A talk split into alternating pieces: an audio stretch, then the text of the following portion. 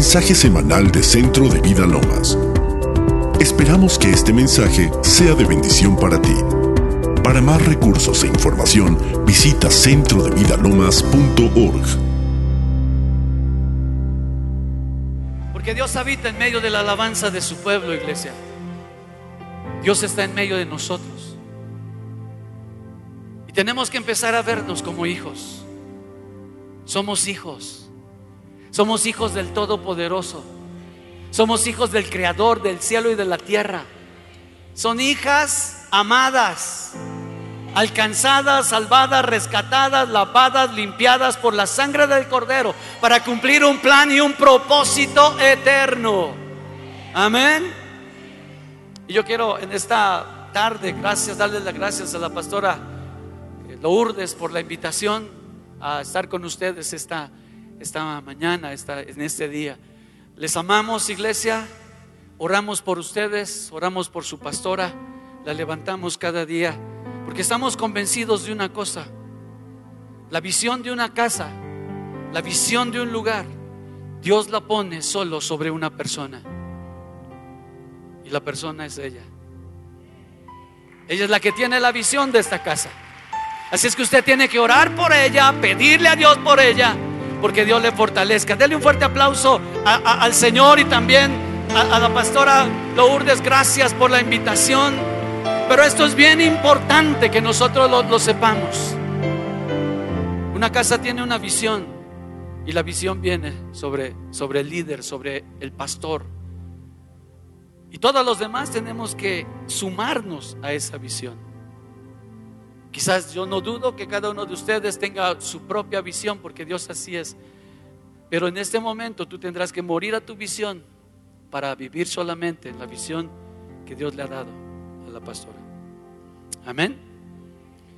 ¿De qué le quiero hablar en esta, en esta, en esta tarde ya? Tres principios que están en la palabra. Tres cosas que Dios ha estado hablando a mi vida personal a mi ministerio, a mi familia. Yo doy gracias a Dios por la vida de mi esposa que me está acompañando. Yo le decía en la primera reunión, mis primeros pasos en el Evangelio, cuando yo conocí al Señor allá por 1976, 18 años de edad. Y después yo la conocí a ella, ella me enseñó muchas cosas de la palabra, de los profetas, de la Biblia. Yo no sabía nada, yo era un neófito. Pero ella ya llevaba muchos años leyendo la palabra, escuchando enseñanzas de una tía que oraba a Dios por ver el poder del Espíritu Santo moverse como en el libro de los Hechos. Era una mujer de una iglesia presbiteriana, una iglesia muy conservadora, pero que oraba al Señor todo el tiempo por ver el mover del Espíritu Santo como en el libro de los Hechos. Y yo todavía recuerdo a esta tía porque cuando ella partió a la presencia del Señor, ella nos decía precisamente eso. Pude ver que lo que dice la Biblia se cumple. Porque entramos en un mover de Dios poderoso. Yo nací en un avivamiento. Yo nací conociendo a Jesús en medio del avivamiento de esos años 70. Y doy gracias a Dios por todo este tiempo y doy gracias a Dios por la vida de mi esposa que me acompaña en este, en este día. Y le quiero compartir esto que Dios ha estado hablando a nuestra vida, a nuestro ministerio también. El primer principio que quiero compartirte es este. Nadie vive más allá de su visión. El segundo principio es, nadie logra más de lo que ora. Y el tercer principio que quiero sembrar en tu corazón en esta tarde es que nadie recibe más de lo que cree. Y esta, es la vida del Hijo de Dios. A veces no me gusta mucho usar el término cristiano, porque somos cristianos, somos creyentes. Me gusta más el término Hijo de Dios, porque refleja más lo que somos. El término cristiano, discúlpeme, pero a veces en la calle se, devalúa, ¿verdad? Se devalúa, ay, mira, pobre cristiano. Y es un hombre que está todo en malas condiciones, tirado ahí en el suelo, y la gente dice, ay, pobre cristiano. No, no, ese no es un cristiano. Nosotros somos hijos de Dios. ¿Qué somos? ¿Qué somos? Y la iglesia tiene que aprender a verse como un hijo de Dios, como una hija de Dios. Somos el cuerpo de Cristo en esta tierra. Somos miembros los unos de los otros. Y donde quiera que vayamos, tenemos que vivir el, Evangelio, tenemos que, que vivir las cosas del reino, las cosas de Dios. Pero para empezar a vivirlas, mis amados, tenemos que entender claramente cuál es la visión que tenemos de nosotros mismos.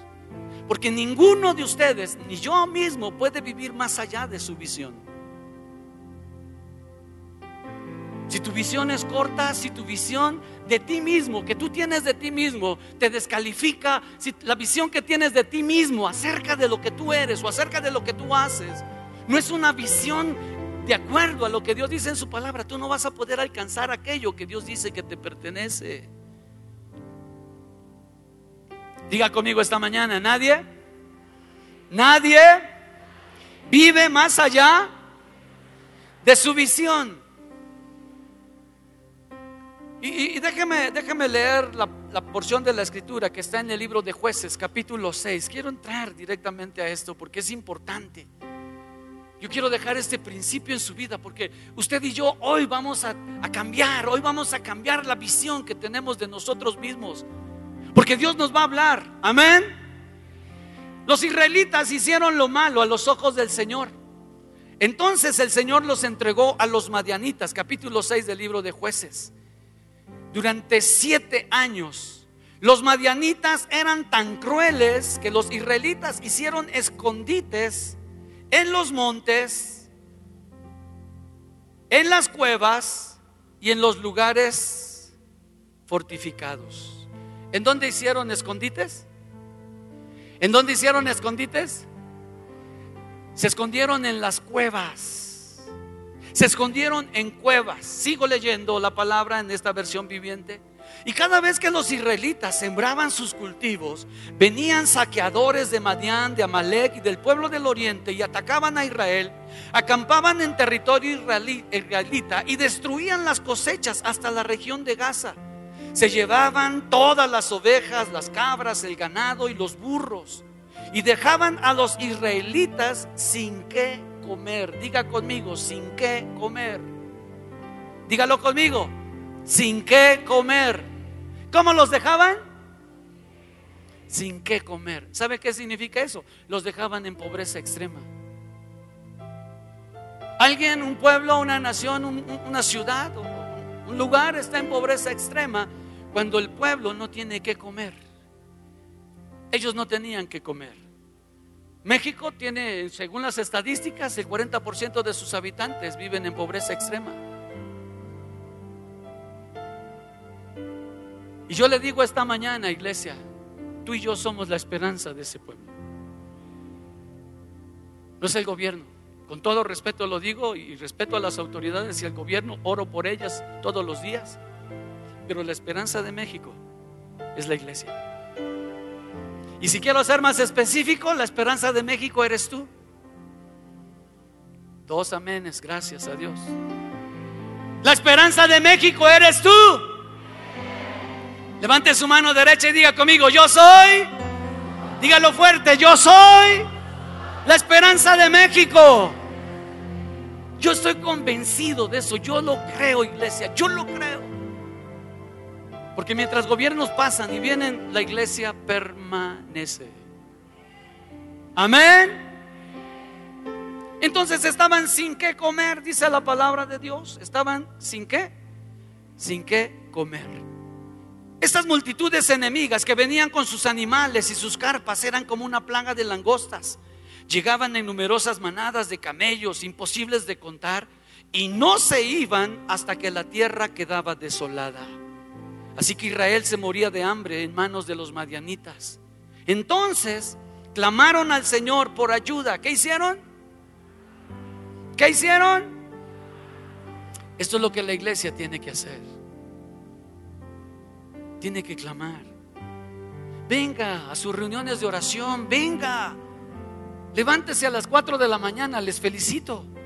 Venga a las 7 de la mañana, venga a las 8 de la noche, los días de reunión de oración. Venga. Porque tenemos que clamar. Y le profetizo y le declaro en esta mañana que si usted se levanta a orar, Dios empezará a actuar a través de tu vida con hechos portentosos. Amén. ¿Cuántos me dicen un amén a esto? Cuando clamaron al Señor a causa de Madián, el Señor les envió un profeta, quien dijo al pueblo de Israel, esto dice el Señor Dios de Israel, yo te saqué de la esclavitud en Egipto, te rescaté de los egipcios y de todos los que te oprimían, expulsé a tus enemigos y te di sus tierras.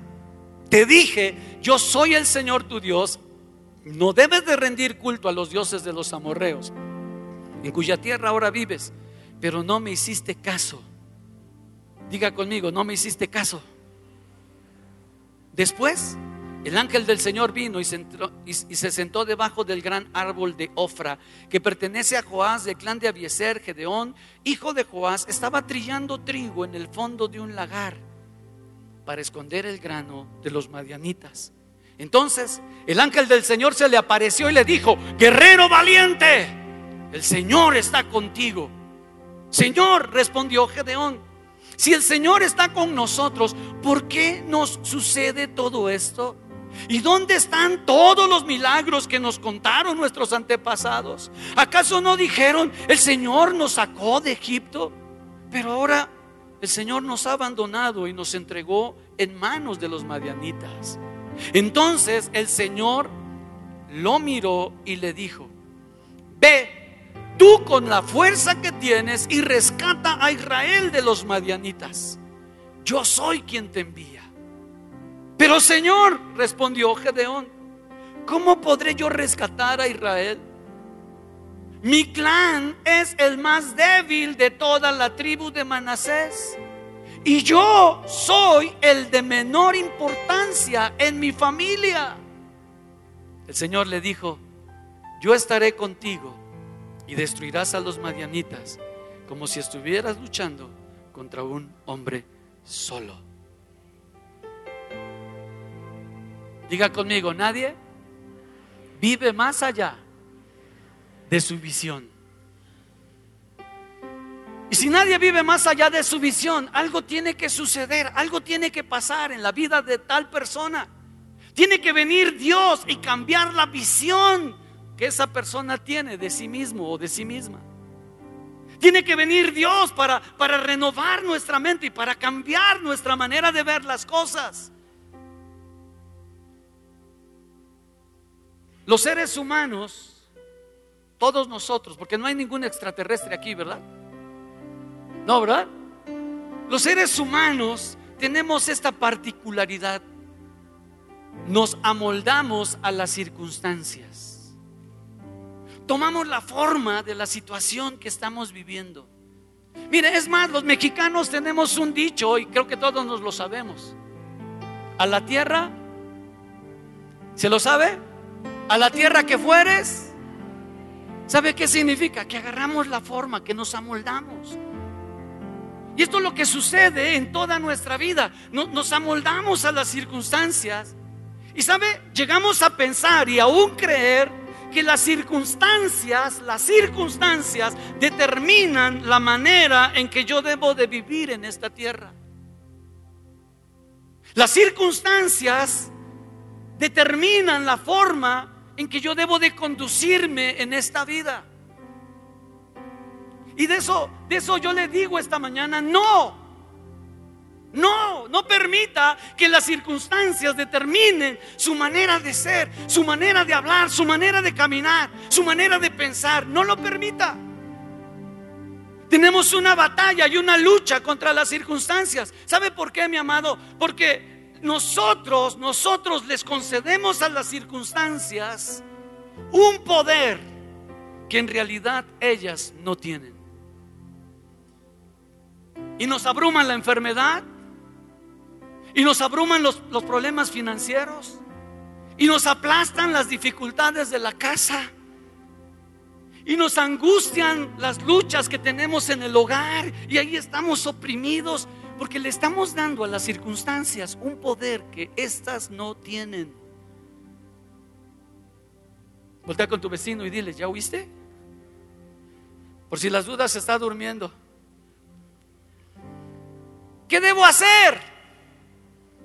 ¿Sabe qué, ¿Sabe qué tenemos que hacer? Cambiar nuestra visión. Cambiar mi visión. Cambiar mi visión. Porque debido a las circunstancias, mis amados, nuestra visión se distorsiona.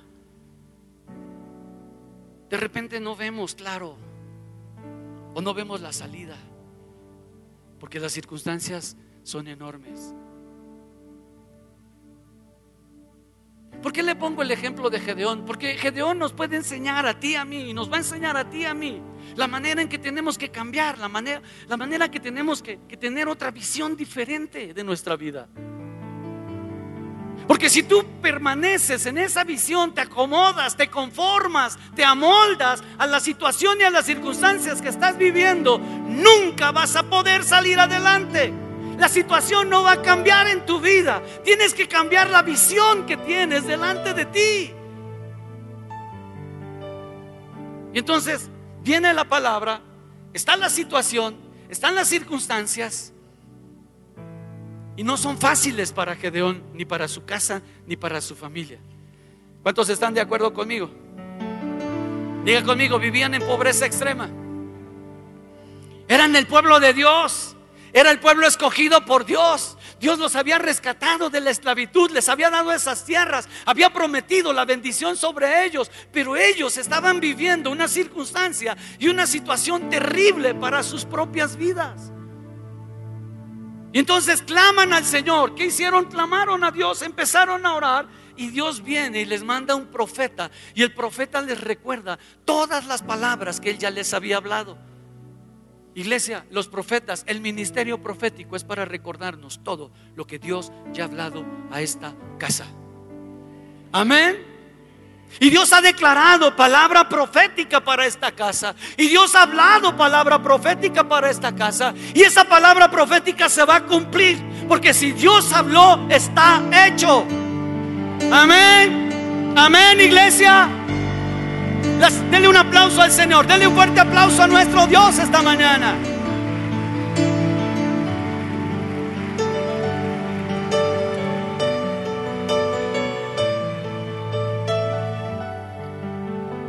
Gedeón se conformó. ¿Y sabe cómo empezó a orar Gedeón? Como muchas veces nosotros oramos. ¿Por qué nos ha pasado esto? ¿Por qué nos está sucediendo estas cosas? Señor, si, si, si yo creo en ti, si, si yo confío en ti, si, si, si yo oro, si, si yo diezmo, ¿por qué, ¿por qué estoy en esta situación? Gedeón se levanta y, cuando, cuando vea al ángel, cuando ve al profeta y cuando ve al ángel del Señor, él se queja. ¿Qué hizo Gedeón? Se quejó, diga conmigo, se quejó. Dígalo fuerte. Dígalo otra vez. La oración se parece a la queja, pero los resultados son totalmente diferentes. ¿Qué haces tú? ¿Te quejas? ¿Vas delante de Dios solo para quejarte? No me salió este negocio. Es que estoy enfermo y no pasa nada. He orado y no sucede nada. ¿Hasta cuándo? Hey, ¿sabe? La visión que tiene usted delante de usted tiene que cambiar.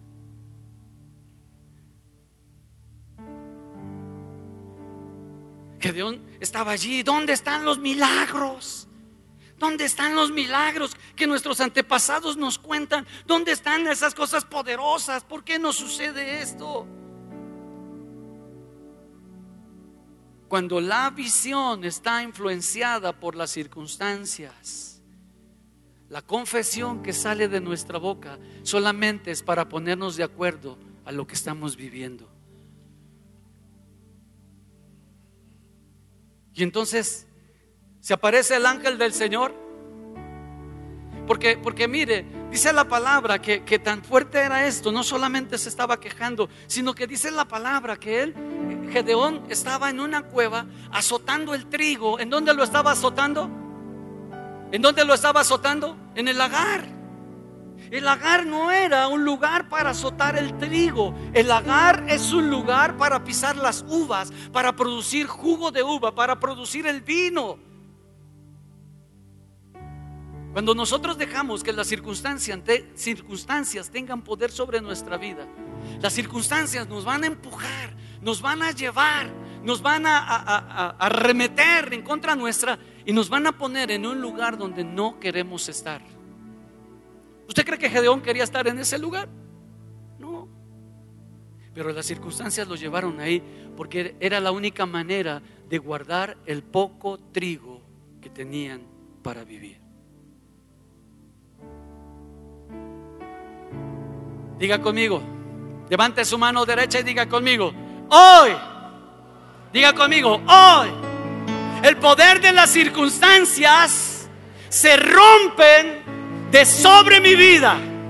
Y a partir de hoy, yo voy a tener una nueva visión de mí mismo y de lo que Dios quiere hacer conmigo. ¿Cuántos me dicen amén a esto? ¿Cuántos me dicen amén a esto? Dale un aplauso al Señor esta mañana.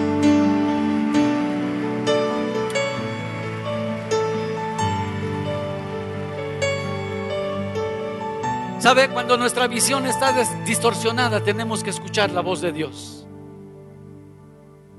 Porque lo que sucede después de todo esto, dice la palabra, tres ocasiones, en estos versículos que le leí de jueces 6, en tres ocasiones, la palabra dice, y Dios habló, pero Dios dijo, pero el Señor dijo. Diga conmigo, pero Dios dijo. Dígalo otra vez. Y como seguro estoy de que en esta casa hemos aprendido de que cada vez que Dios habla la palabra, entonces ya está hecho. Porque todo comienza con una palabra. Todo comienza con una palabra. Y si Dios lo dijo, está hecho. Amén. Abrace la palabra. Crea la palabra. Porque viene el Señor y le dice, guerrero valiente, el Señor está contigo. Guerrero valiente, yo creo que Gereón escuchó esas palabras y nosotros nos gusta bromear con esto, ¿verdad? Los oradores siempre vemos y volteamos, ¿a quién le habla? ¿Qué le dice Dios a Gedeón? ¿Qué le dice Dios a Gedeón? ¿Sabe qué le está hablando Dios ahí? Le está mostrando cómo Dios lo ve. Le está mostrando cómo Dios ve a Gedeón. Pero Gedeón tiene un problema, él tiene una visión distorsionada de sí mismo. ¿Cómo lo sé? Ah, porque Gedeón más adelante, después de haber escuchado esta palabra, donde Dios le dice, ve con esta tu fuerza y rescata a Israel de los madianitas, yo soy quien te envía. Él, se levanta delante del Señor y le dice, oye, ¿cómo podré yo rescatar a Israel? Mi clan es el más débil de toda la tribu de Manasés. Y yo soy el de menor importancia de mi familia. ¿Está conmigo, iglesia? ¿Está conmigo? Allá atrás, ¿están conmigo? Usted y yo tenemos que cambiar la visión que nosotros tenemos de nosotros mismos por la visión que Dios tiene de nosotros. Se lo vuelvo a repetir, tengo que cambiar la visión que yo tengo de mí mismo por la visión que Dios tiene de mí. ¿Cuántos me dicen amén? Cambie su visión, cambie su visión. Si Dios ha hablado, Dios lo va a hacer, Dios lo va a cumplir. Él no, es, él no es hombre para arrepentirse, ni hijo de hombre para no cumplir lo que Él ha dicho. Él no cambia. Él es el mismo ayer, hoy, siempre. Y su palabra tiene poder. Y su palabra es poderosa. Si está escrita en este libro, usted debe de creerla y tiene que confesarla y tiene que declararla y tiene que empezar a caminar con la visión que Dios ha puesto delante de tu vida. Porque ciertamente Dios la va a cumplir. Amén. Esto es lo que el Señor habla en nuestra vida. nadie, diga conmigo, nadie. Dígalo fuerte, nadie vive más allá de su visión. ¿Cuál es la visión que tienes delante de ti? ¿Qué es lo que tú estás viendo? ¿Te ves fracasado? ¿Te ves sin trabajo? ¿Te ves sin finanzas? ¿Te ves acabando tus días en esta tierra con esa enfermedad? Si esa es la visión que tienes delante de ti, déjame decirte algo, ahí vas a terminar.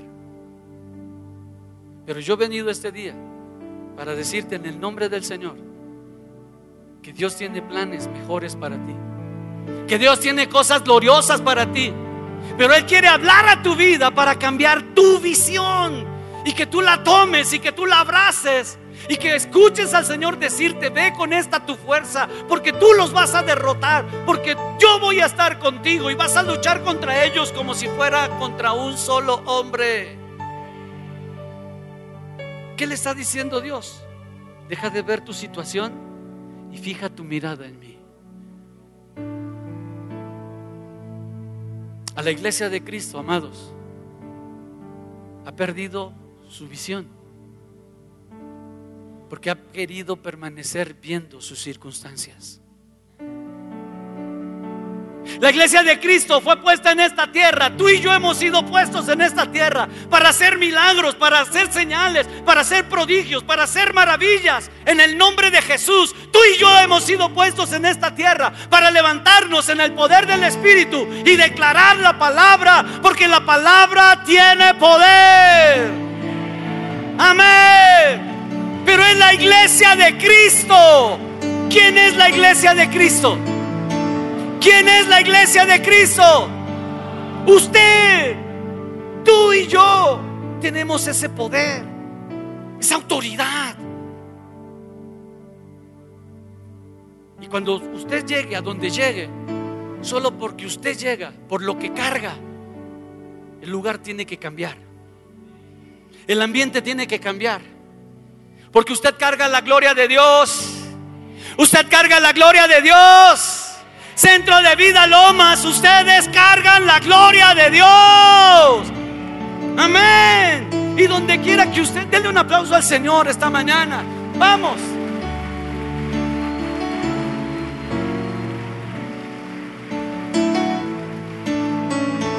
Gedeón tenía una visión pobre de sí mismo. Y eso era lo único que podía hacer, guardar un poco de grano en el fondo de la cueva. Iglesia, Centro de Vida Lomas, Dios los ha llamado. Dios los ha llamado, Dios los ha llamado para extender su reino y para que donde quiera que ustedes vayan, la gloria de Dios esté y se manifieste. Que cuando tú veas un enfermo, tú digas en el nombre de Jesús, yo voy a orar por ti y te vas a levantar en el nombre de Jesús y se va a levantar. Porque cuando tú ves una situación difícil en un hogar, tú digas en el nombre de Jesús, hecho fuera de este lugar toda, todo espíritu de contienda, de pleito, de división, en el nombre de Jesús, fuera.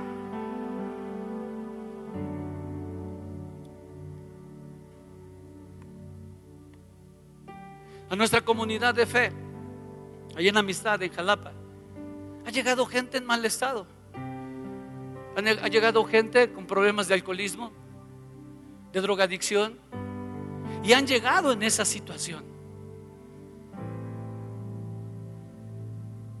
Un día llegó un hombre todo ebrio. Dice, no, no, aquí me quedo, aquí me quedo, porque no puedo pasar. Llevaba días, días, días embriagado. Y uno de nuestros, de nuestros líderes allá se acercó a él y le dijo, mano, Dios puede tocar tu vida y puede cambiar tu condición. Y le dijo, ¿me permites orar por ti? Y el hombre rápido dijo, sí, sí, ore por mí, ore por mí, por favor. Oró por él. Así cambió su condición. Así, así, así como le estoy diciendo, así cambió su condición. Y el hombre abrió los ojos de plato y asustado le dice a Marlon, ¿qué me hiciste? ¿Qué me hiciste? Y, y él le dijo, ¿sabes? Es la gloria de Dios que está en este lugar. Amén. Y no es por el lugar. Usted carga la gloria de Dios. Usted es el templo del Espíritu de Dios. Y el poder de Dios está en su vida. No, no me escuchó. Usted carga la gloria de Dios y el poder del Espíritu está en su vida. Amén. Y donde quiera que usted vaya, donde quiera que usted se pare, usted puede cambiar la circunstancia en ese lugar. ¿Qué necesitamos? Una visión diferente de nosotros mismos. Levante su mano derecha y diga conmigo esta oración. Padre, abre mis ojos. Dígaselo con convicción en su corazón. Abre mis ojos para ver tu gloria donde quiera que yo me pare. En el nombre de Jesús. Amén. Empresario, trabajador, ama de casa, estudiante, donde quiera que tú estés, la gloria de Dios está sobre tu vida. Amén. Porque esta casa es casa con cielos abiertos. Cuatro o cinco entusiasmados, gracias. Esta casa es casa de cielos abiertos. Amén. Y como lo dije en la primera reunión, también se lo voy a decir a usted. Si usted ya es de la tercera edad, veo aquí algunos como yo. Usted todavía puede ser instrumento de Dios para ver su gloria. Amén. Porque de lo contrario, si usted dice, no es que yo ya me jubilé, yo no, no, entonces está robando oxígeno, no robe oxígeno.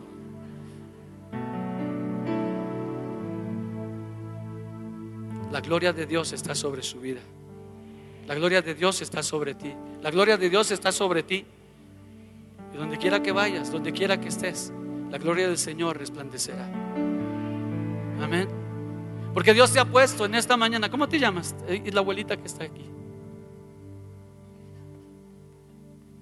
Dios te ha puesto para traer libertad.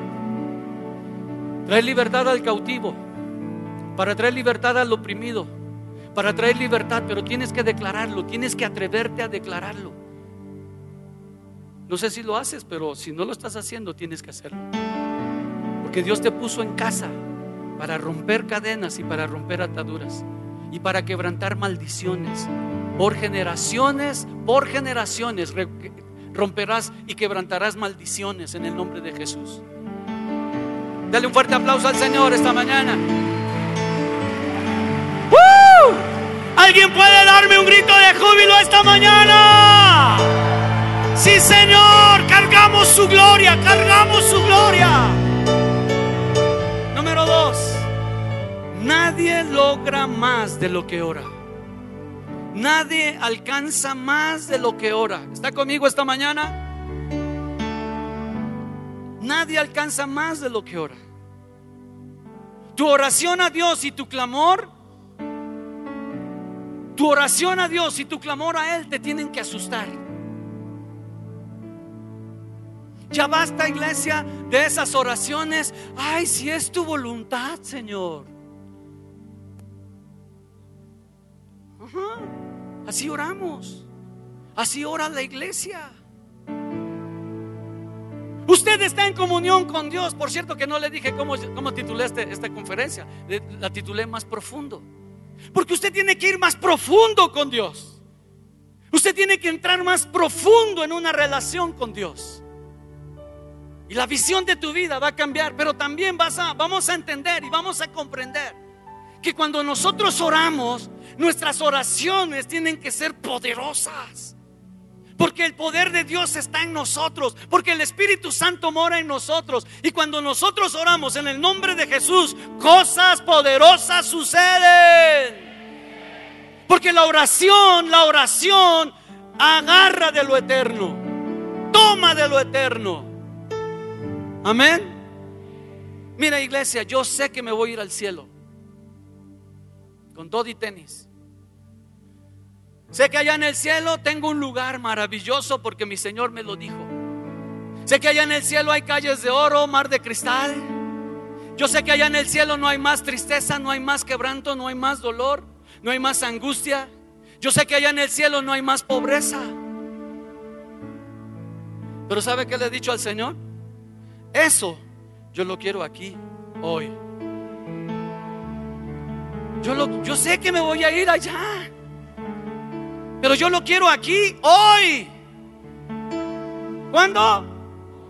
Hoy, hoy lo quiero para mi vida, hoy lo quiero para mi esposa, hoy lo quiero para mis hijos, hoy lo quiero para mi congregación, a donde Dios nos ha puesto a ministrar, hoy lo quiero para las familias de esa casa. Hoy quiero que la gloria de Dios resplandezca sobre sus vidas. Hoy quiero que el poder del Espíritu Santo se mueva en cada uno de ellos. Les bendigo, oro por ellos, clamo por ellos, pido por ellos, porque quiero que el reino del cielo, quiero que la eternidad se haga realidad hoy. Amén. Si tus oraciones no te asustan, entonces solamente estás jugando a qué horas. Ahora, si tus oraciones no son oraciones, sino que son quejaciones, te quejas por cómo estás pasándola, te quejas por cómo estás viviendo, te quejas por la enfermedad que tienes, te quejas por las cosas que estás sucediendo en tu vida, en tu familia, en tu negocio, en tu empresa. No. Ore. Y que la oración que salga de tu boca sea una proclamación de lo que tú crees en tu corazón. Amén. Hay una historia hay una historia en la Biblia que está en Marcos capítulo 7. No se la voy a leer, es, es, cuando la mujer sirofenicia llega ante Jesús. Y no se la voy a leer porque voy a ocupar mucho tiempo, pero hay un texto, hay un versículo ahí que yo quiero sembrarlo en su corazón en esta, en esta mañana. Diga conmigo, nadie logra más Dígalo fuerte, nadie logra más de lo que ora. Entonces, si usted no ora, seguramente no ha logrado muchas cosas, porque no ora, ore. Le animo, le invito, de verdad, que el Espíritu Santo le despierte en su corazón el anhelo de orar y de pedirle cosas a Dios que son imposibles quizás para tu vida el día de hoy.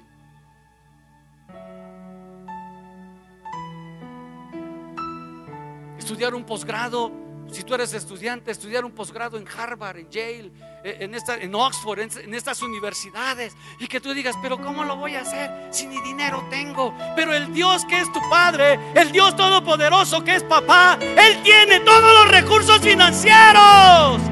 Y le estoy hablando a alguien aquí esta mañana. Le estoy hablando a alguien aquí que ha estado pensando que no tiene lo suficiente para estudiar más allá de lo que ha hecho el día de hoy. Pero Dios te dice en este día, yo puedo, yo puedo, yo puedo. Solo tienes que pedirlo. Amén. Vino esta mujer delante de Jesús. Era una mujer sirofenicia, era una mujer gentil. Y si en toda la Biblia yo encuentro a una persona que a la cual se le pusieron más estorbos y más límites para no orar y no alcanzar lo que ella necesitaba, es esta mujer. ¿Por qué? ¿Sabe por qué? Porque esta mujer fue ante Jesús llevaba un gran problema. Su hija tenía, tenía, estaba endemoniada y estaba enferma y ella quería que Dios actuara, que Dios hiciera algo. Y entonces Jesús viene y le dice, mujer, no es bueno, fíjese, Jesús viene y le dice, no es bueno quitarle el pan a los hijos. ¿Quitarle el pan a quién? Y dárselo a los perros.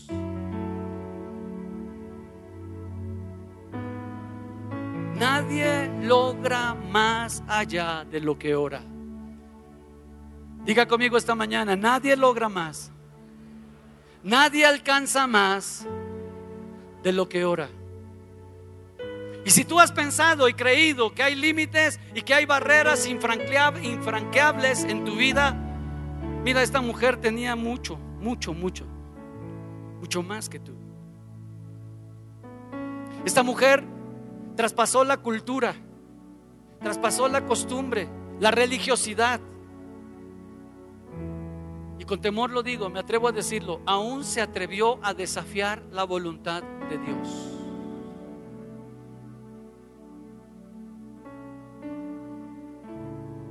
No es bueno quitarle el pan a los hijos y darlo a los perros. Aún se atrevió a desafiar la palabra de aquel que es la palabra misma. Iglesia, tenemos que aprender a orar así. Sí, Señor. Es verdad lo que tú dices. Es cierto lo que tú estás diciendo. Pero aún los perros comen de las migajas que caen de la mesa de sus hijos. Ante esa oración, iglesia, ante esa oración, el corazón del Todopoderoso se mueve. El corazón del Todopoderoso no puede quedarse quieto. ¿Qué logró esta mujer? ¿Qué alcanzó esta mujer?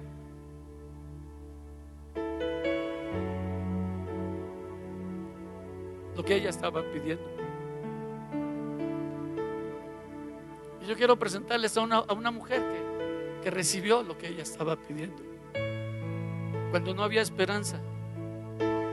Cuando no había ya nada que hacer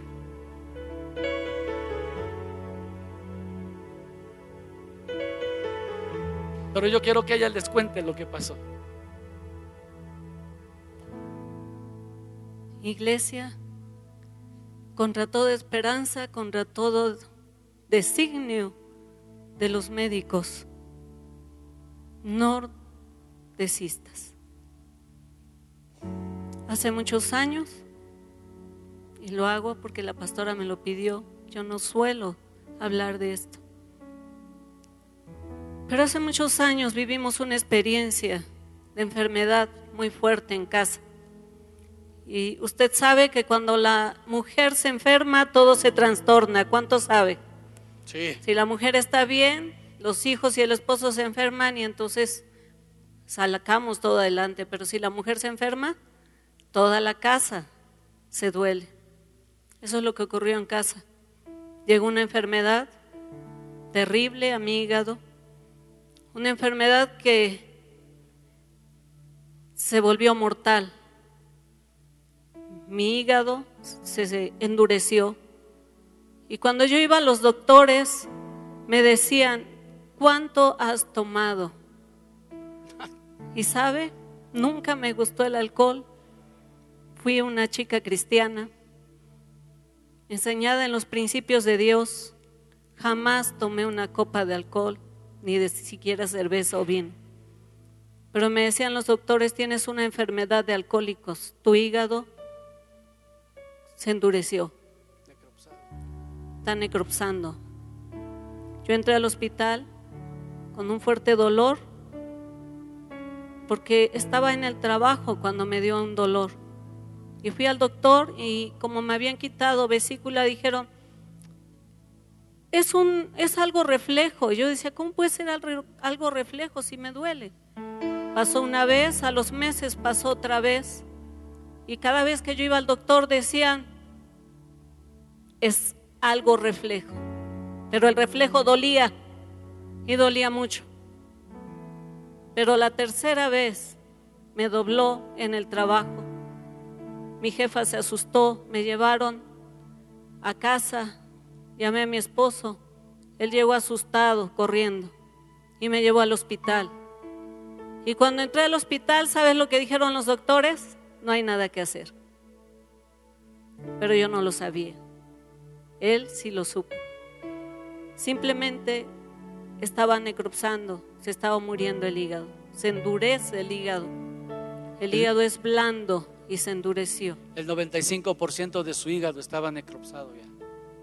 Ahí estuve en el hospital, me ponían cada día se acababa una de mis venas, las destrozaban, los antibióticos no sabían qué tenía, hasta que encontraron que esto era algo que ya no tenía vuelta atrás.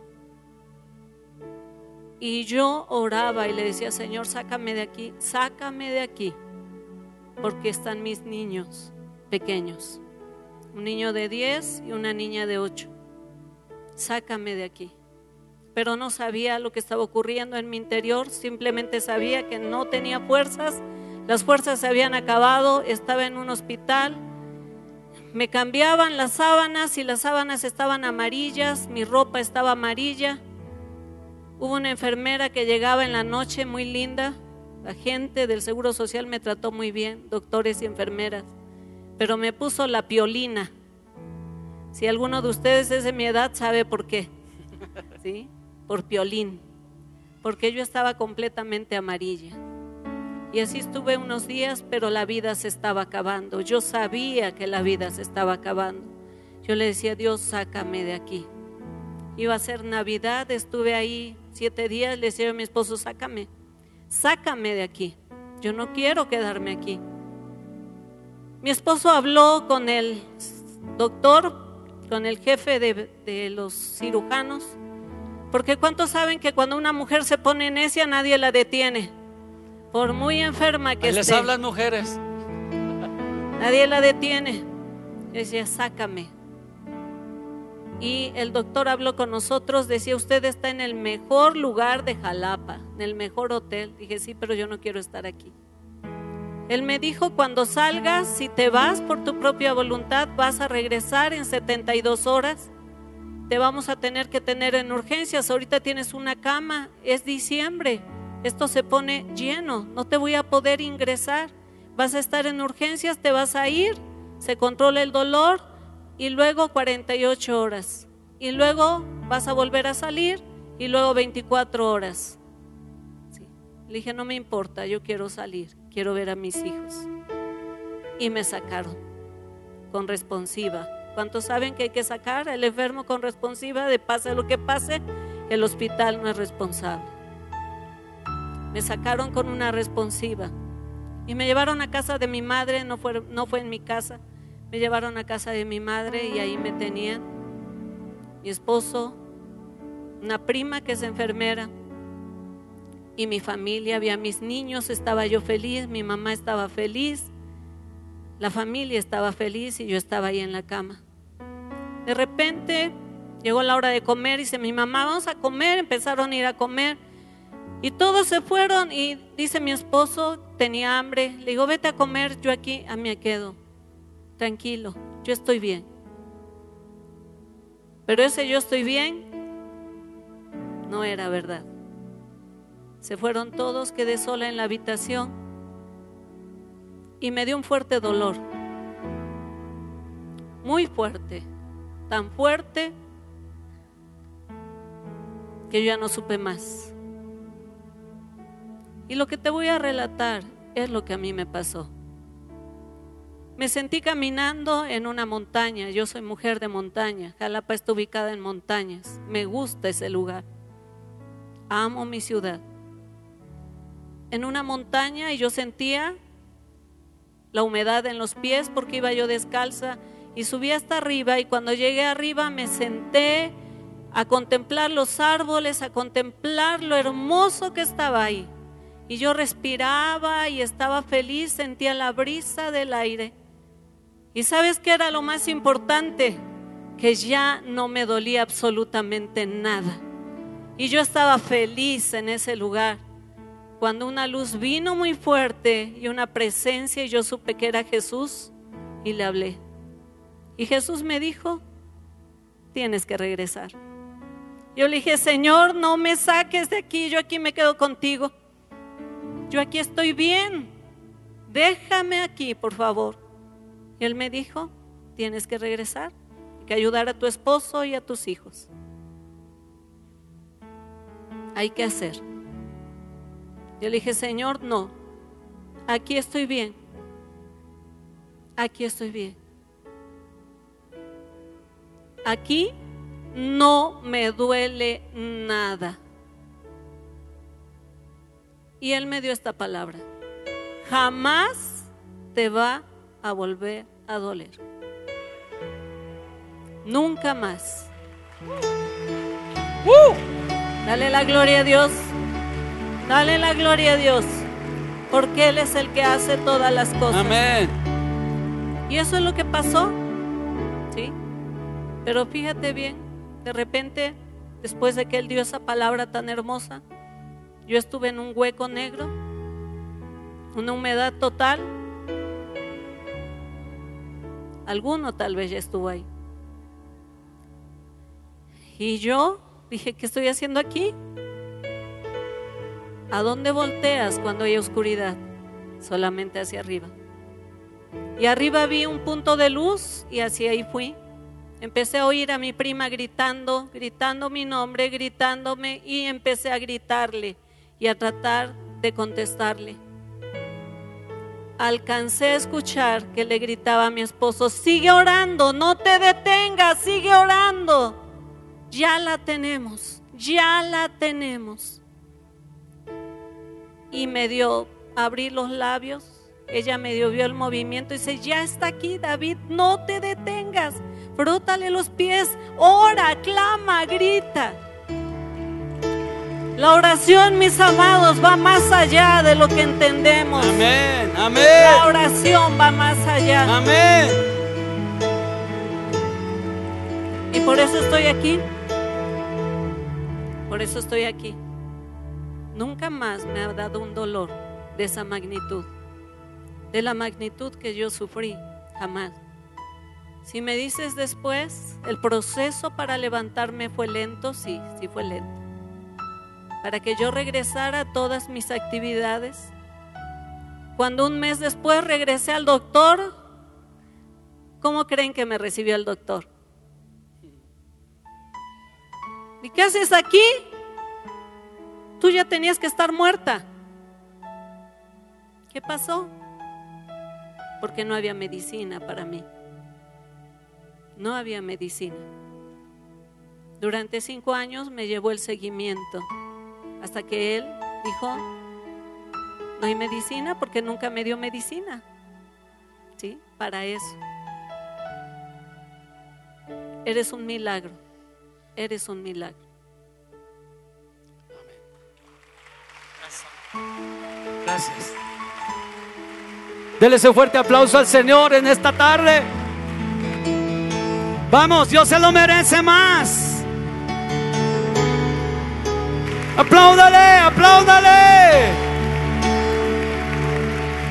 Vamos a ponernos de pie. Vamos. Sabes, no podemos seguir igual ante escuchar una cosa de esta magnitud. Y si lo hizo con ella, lo voy a hacer contigo también. Así es que dile al Señor, arrebátalo. Aquí está el hacedor de milagros. Aquí está el misericordioso. Aquí está el todopoderoso. Aquí está el que rescata tu vida. está aquí.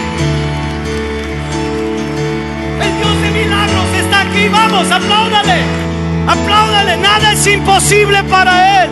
Nada es difícil para Él. Nada es imposible. El Dios Todopoderoso está en tu vida. Vive en ti. Está en ti. Te ha tomado para que seas suyo. Para que cargue su gloria donde quiera que tú estés. Apláudale a Él. Apláudale. Sí, Señor, sí, Señor, sí, Señor. Aleluya. Aleluya, aleluya. Vamos, vamos, iglesia, vamos. No pare, no pare. No pare, no pare. Dele la gloria. Dele la gloria, dele la gloria. La oración es poderosa. Tu oración tiene poder. Utiliza la oración. Iglesia, utilice la oración. Utilice la oración. Cuando mi esposa se puso completamente fría y empezaba a ponerse rígida, estábamos ahí clamando, Dios, no, no te la lleves, no te la lleves, no te la lleves, Dios, no te la lleves. Ese era mi clamor, ese era mi clamor. Y Dios escucha la oración. Dios escucha la oración, Dios escucha la oración. Es como esta mujer, la escuchó, la escuchó, Dios la escuchó. Por eso yo te digo esta, esta tarde, si Dios te llamó, es porque tiene cosas poderosas para tu vida. Si tú estás aquí en este día escuchando esta palabra, es porque Dios tiene un plan, un plan glorioso, un plan poderoso para tu vida. Quiere llevarte a cosas grandes, quiere llevarte a cosas poderosas. Porque nada imposible para Él. Amén. Amén. Y nadie recibe más de lo que cree. Un padre, me gusta la versión viviente, porque un padre le lleva a su hijo y los discípulos no habían podido liberarlo. Dijeron, es que lo traje a tus discípulos, pero no pudieron. Y la versión viviente le dice este padre a Jesús, si puedes hacer algo. Y me gusta la respuesta que está en, ese, en esa versión de la Biblia. Porque Jesús le dice que si puedo. O sea, como diciéndole Jesús, hey, hey, que si puedo. Yo puedo. Yo puedo, dice el Señor. Hoy dice Dios para tu vida. Yo puedo. Yo sí puedo. Yo sí puedo. Yo sí puedo. Amén. Si puedes hacer algo, si puedes hacer algo, sana mi hijo, si puedes hacer algo. Y el Señor le dice, claro que puedo, ¿cómo que si puedo? Y esto te dice hoy, Centro de Vida Lomas, el Señor te dice hoy, ¿que acaso no sabes que yo soy el Todopoderoso? ¿Que acaso no sabes que yo soy el que soy? ¿Que acaso no sabes que para mí nada es imposible? ¿Lo sabe o no lo sabe, iglesia? Pregunto, ¿lo sabe o no lo sabe? Amén. Entonces, el Señor, yo oigo al Señor decir, porque esto fue lo que me dijo a mí. El problema no soy yo, le decía el Señor. El problema no soy yo, el problema eres tú. Porque yo puedo. ¿Tú crees? ¿Tú crees? ¿Tú crees? ¿Tú crees? ¿Tú crees? ¿Tú crees? ¿Tú crees? Allá atrás, ¿tú crees? Sí, ese hombre canoso que está ahí, perdón que te lo diga yo así, pero esto es para ti, esto es para ti. Para Dios nada es imposible, nada es difícil, nada es difícil. Él tiene su mano sobre tu vida. Yo veo la mano de Dios sobre ti. Él te va a sostener, Él te va a levantar, Él te va a ayudar, Él te va a fortalecer, porque la gloria del Señor ha nacido sobre ti. Amén. Amén, amén, amén,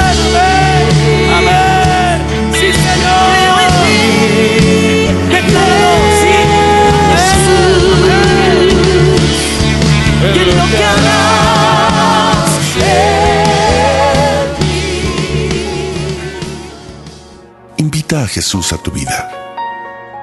Pídele que sea tu Señor y Salvador. Te invito a que en voz alta repitas esta sencilla oración con todo tu corazón. Padre Celestial, te necesito y te doy gracias por tu amor hacia mí. Gracias por enviar a tu Hijo Jesucristo a morir en la cruz para salvarme y perdonar mis pecados. Reconozco que he sido pecador y que cada uno de mis pecados ha sido una ofensa a tu persona, un acto de rebeldía y desobediencia a ti. Me arrepiento de todos ellos y te pido que me limpies con la sangre de Cristo. Hoy me vuelvo a ti de todo corazón. Te pido que entres a mi vida y me hagas tu Hijo. Señor Jesús, hoy te entrego mi vida y te acepto como mi Señor y mi Salvador, creyendo que Dios te resucitó de los muertos para darme la vida eterna. Señor, dame una nueva vida y envía a tu Espíritu Santo a morar dentro de mí para conocerte, amarte y servirte. Te doy gracias en el nombre de Jesús. Amén.